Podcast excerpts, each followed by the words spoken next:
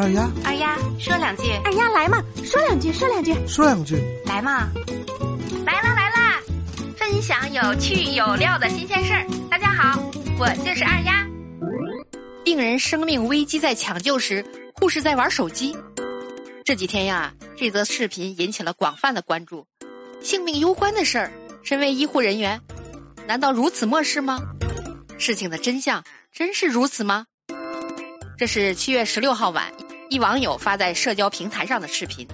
视频里，家属气愤地表示，自家孩子在抢救，而象山县第一人民医院护士竟然在一旁玩手机。他不要赔偿，要为孩子讨一个公道。看到在拍视频，护士马上把手机藏了起来。抢救的结果是孩子的死亡。于是，一时间呀，医护玩手机。孩子死亡这几个词条冲击着大众的神经，无数网友呀对当事的医护不断的进行攻击。有人说他拿生命开玩笑，行为恶劣；有人说他玩手机心虚，被拍到躲躲闪闪。大众的怒火呀越烧越旺，对当时医护人员的指责也是不绝于耳。直到官方通告出来，才发现真相远不是我们看见的那样。那个视频呀，就是泼向当事医护的一盆脏水，而患儿家属的操作，着实让我们看到了人性的深渊。事情发酵以后呀，象山官方健康象山发布通告：七月十五号上午九点多，三岁的患儿病情危重，来医院就诊。医院从上午十一点左右开始抢救，一直到十二点四十五，宣布抢救无效。当时家属同意放弃抢救，签了字。可是其他亲属呀要求继续实施心肺复苏等措施，于是医务人员照做。然而奇迹并没有发生。就在十五点四十分，医院宣布患儿死亡。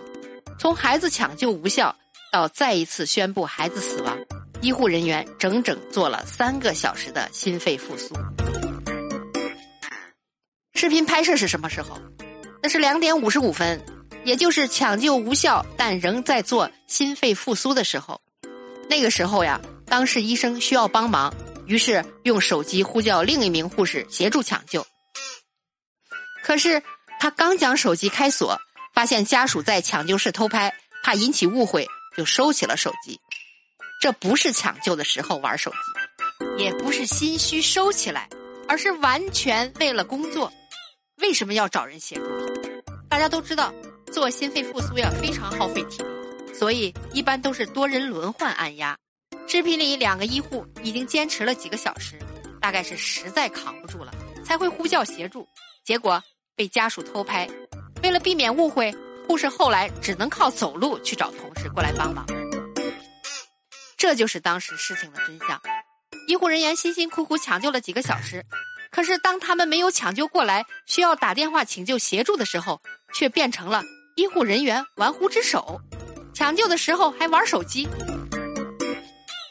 有一位医疗人士评论的非常好，在抢救室能耽误病情救治的只有患者家属，家属的犹豫不决，家属的放弃治疗，以及家属的不遵医嘱。